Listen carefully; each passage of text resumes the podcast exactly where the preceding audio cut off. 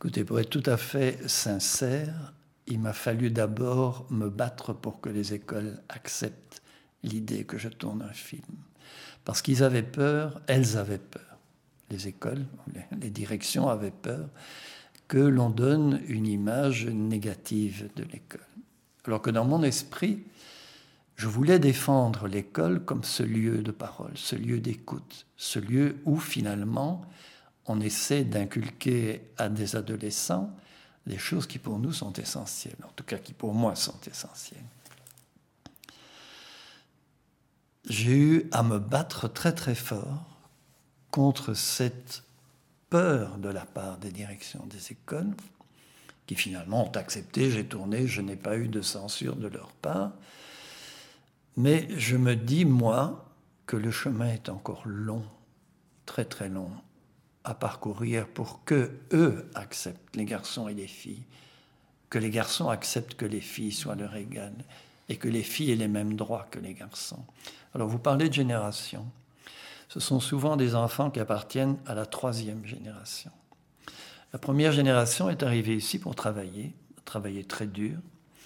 Ils ont, euh, avec leurs économies, ouvert un petit magasin, leurs enfants sont allés à l'école, donc la deuxième génération, soit la deuxième génération souvent est née ici, et euh, les parents ont insisté pour que les enfants aillent à l'école. Ces enfants sont allés à l'école et n'ont peut-être pas reçu à l'école ou attendaient de l'école quelque chose qu'ils n'ont pas reçu, je n'en sais rien, je ne veux pas faire le procès de l'école, parce que c'est très très difficile pour les écoles aussi. Et cette deuxième génération est une génération qui a un peu perdu pied. Et la troisième génération est un peu une génération qui essaie de retrouver une identité. Et souvent, d'ailleurs, à propos du, foulard, le foulard est autant un signe identitaire qu'un signe religieux. C'est de dire, moi, je suis musulmane et je m'affirme comme musulmane. Et comment je peux m'assumer comme musulmane, ben, je mets un foulard. Et ça, les jeunes filles l'expliquent très bien. Votre film s'ouvre d'ailleurs, parce que si vous êtes aussi un cinéaste, euh, vous n'êtes pas seulement un, ethnologue ou un sociologue de, de cette réalité de l'immigration. Votre film démarre par deux images extrêmement métaphoriques. Une image de la mer, au générique, et ensuite l'image des jeunes filles qui entrent en classe et qui, au moment où elles franchissent le seuil de l'école, enlèvent leur voile. Alors, ces deux images-là qui ouvrent le film, elles, veulent dire quoi? Ben, elles veulent dire ce qu'elles montrent. Elles veulent dire que les jeunes filles rentrent à l'école et qu'à l'école, elles ne peuvent pas garder leur voile. D'ailleurs, souvent dans les classes, je demandais toujours qui, qui est d'accord pour être filmé, qui ne veut pas être filmé. Ceux qui ne veulent pas être filmés se mettent alors dans un coin.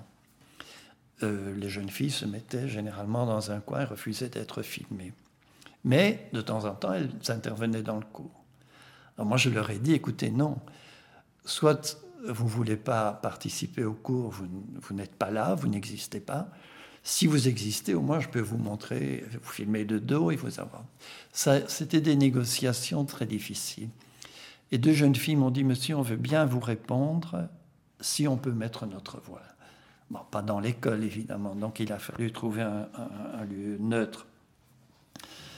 Mais Ma question sur les deux premières images portait davantage sur le côté, sur le côté métaphorique. Moi, j'ai vu dans la mer euh, l'espèce de recommencement incessant du travail à faire pour intégrer, du travail à faire pour que, pour que cette, ces, valeurs euh, qui, qui s'alimentent de génération en génération se renouvellent et exigent un travail constant. Et je voyais là une métaphore de votre travail à vous de cinéaste. Quant à l'entrée des jeunes filles qui enlèvent leur voile, je voyais une sorte euh, d'image en raccourci de, ce que l'école pouvait apporter comme transformation et comme euh, ouverture sur un, monde nouveau, comme si on franchit un portail d'un monde vers un autre. Mais c'est exactement ça. Ce que j'espère, c'est que tout le monde aura comme vous cette idée d'abord la mer, c'est parce que ils arrivent forcément, beaucoup d'entre eux arrivent par la mer. C'est la mer du Nord, c'est pas la Méditerranée. Et puis par ailleurs, il y a, il y a une image avec euh, toutes les paraboles parce que toutes ces maisons ont des paraboles. Et dans les maisons, par exemple, il n'y a que la télévision turque.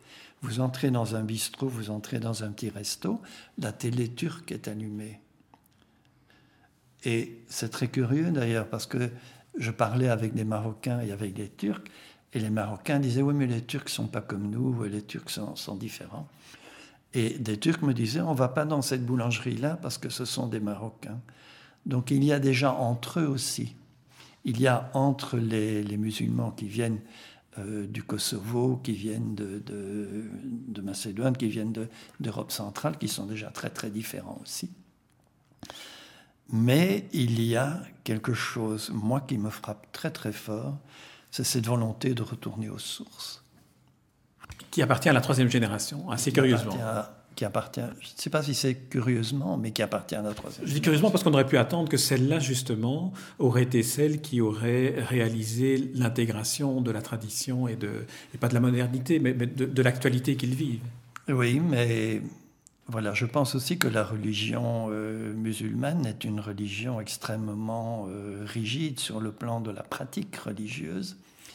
Euh, on peut trouver des chrétiens qui disent je suis chrétien mais je ne suis pas pratiquant, ou comme dit José l'équatorien, je crois mais je ne vais pas à la messe euh, tous les dimanches.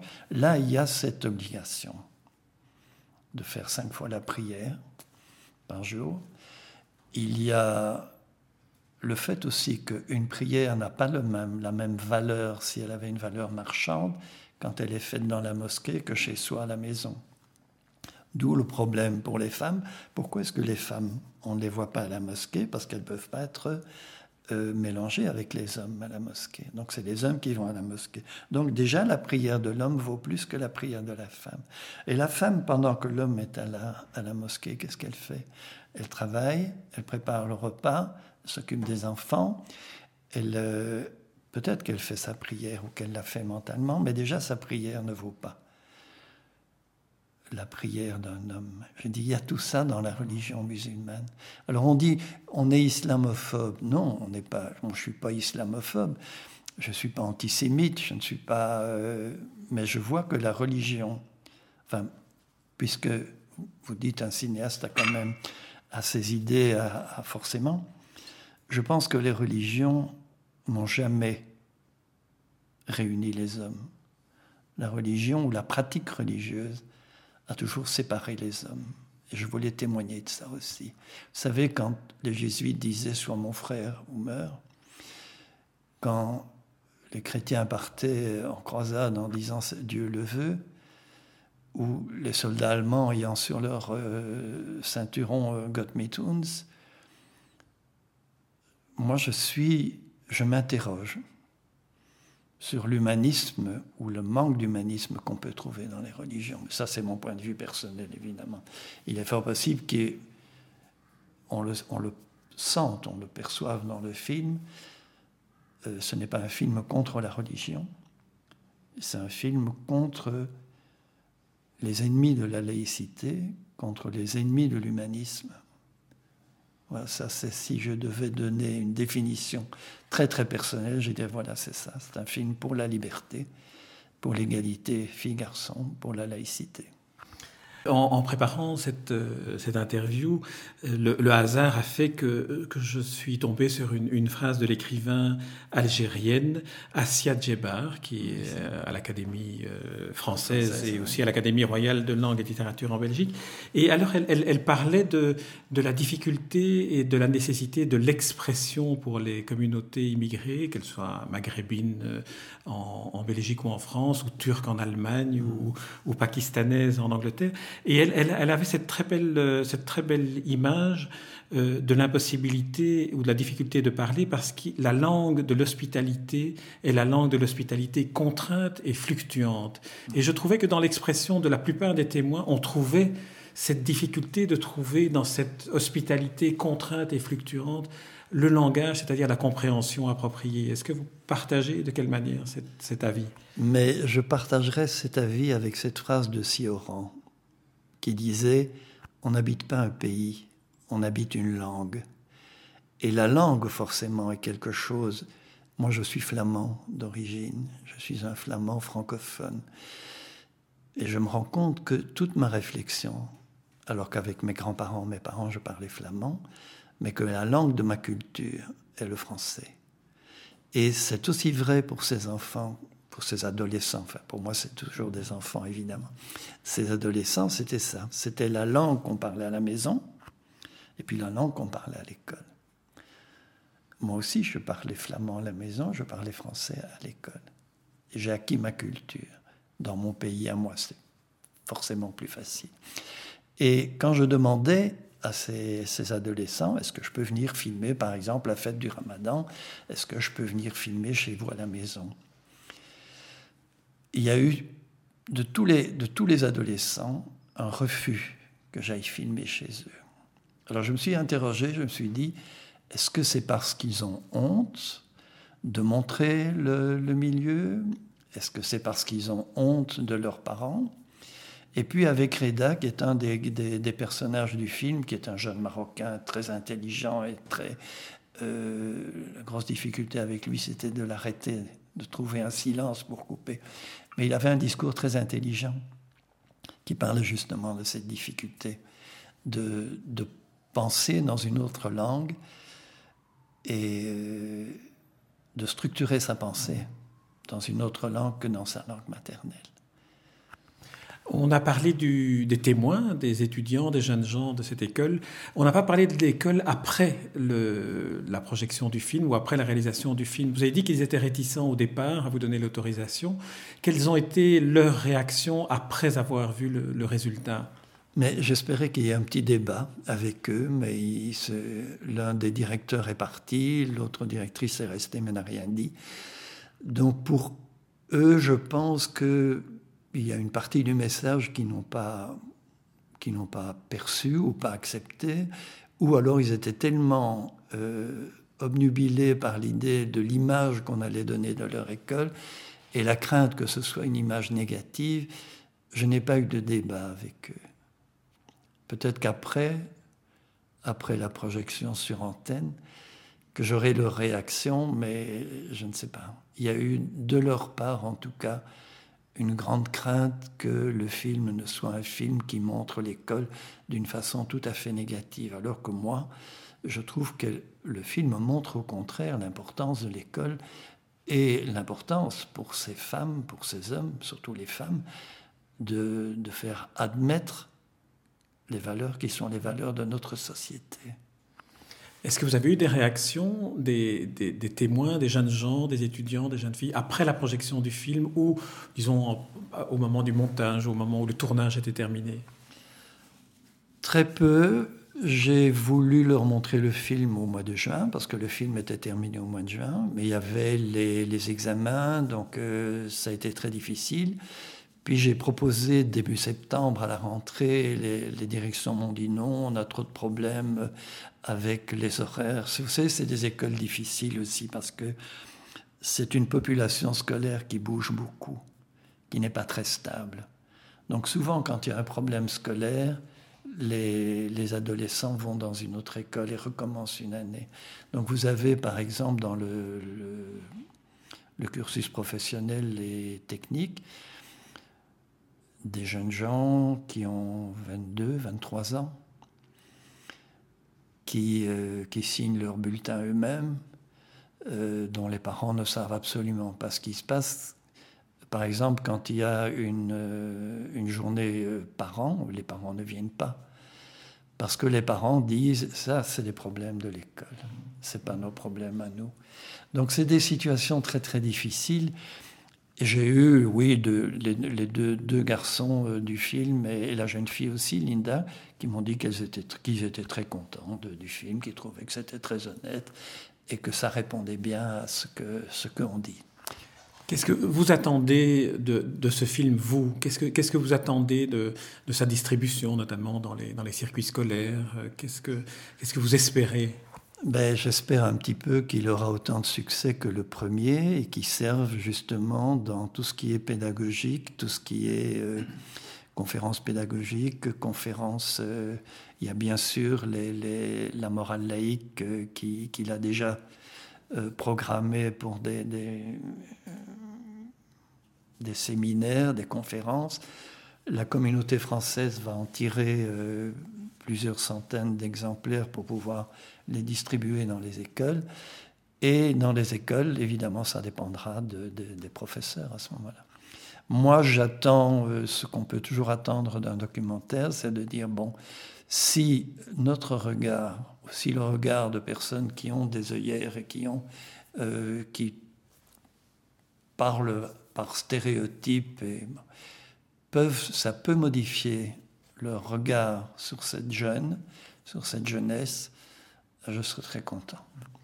Euh, c'est qu'un film aussi ne, ne va pas modifier les choses. Quoi. Ça, il faut être très modeste. Hein. C'est d'abord euh, rien que voir à quelle heure il passe à la télé, il passe euh, après 22 heures, donc qui va le voir, qui va le regarder. C'est pour ça que tout ce côté pédagogique m'intéresse très fort. Et c'est grâce à la communauté française, à la cinémathèque, qu'il va vivre cette vie-là, à côté de la télé. Ça, c'est sûr. Euh, ma dernière question portera sur euh, deux ou trois mots qui reviennent régulièrement dans, dans, dans, vos réponses. Et j'aimerais que vous me donniez votre définition de ces mots-là. Il y a le mot laïcité et puis le mot valeur. Alors laïcité, pour vous, c'est quoi?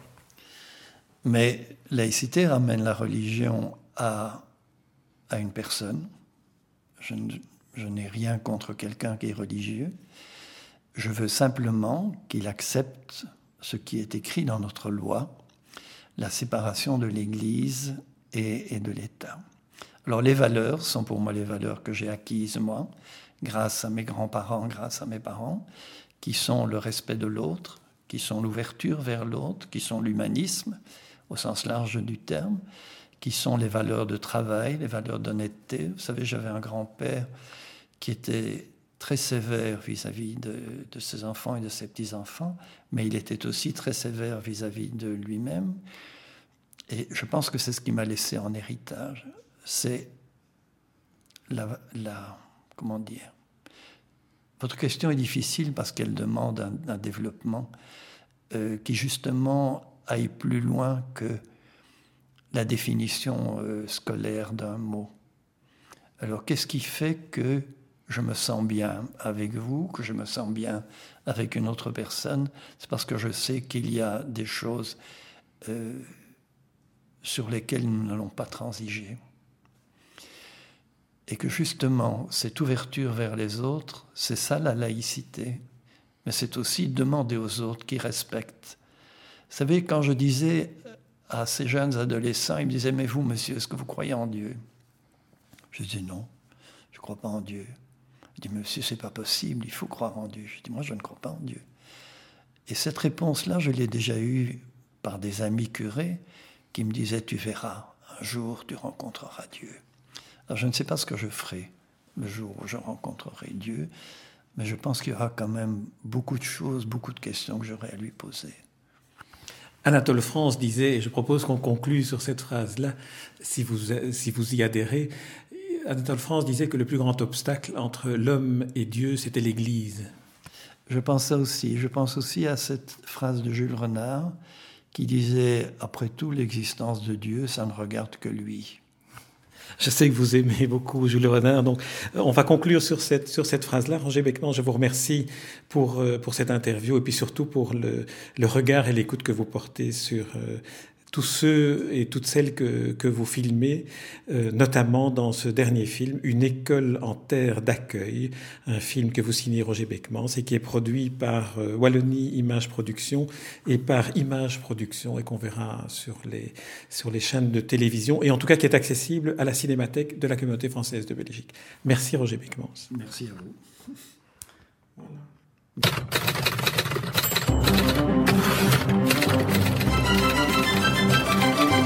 Espace Livre, la rubrique littéraire de Demander le programme. Les rencontres d'Edmond Morel.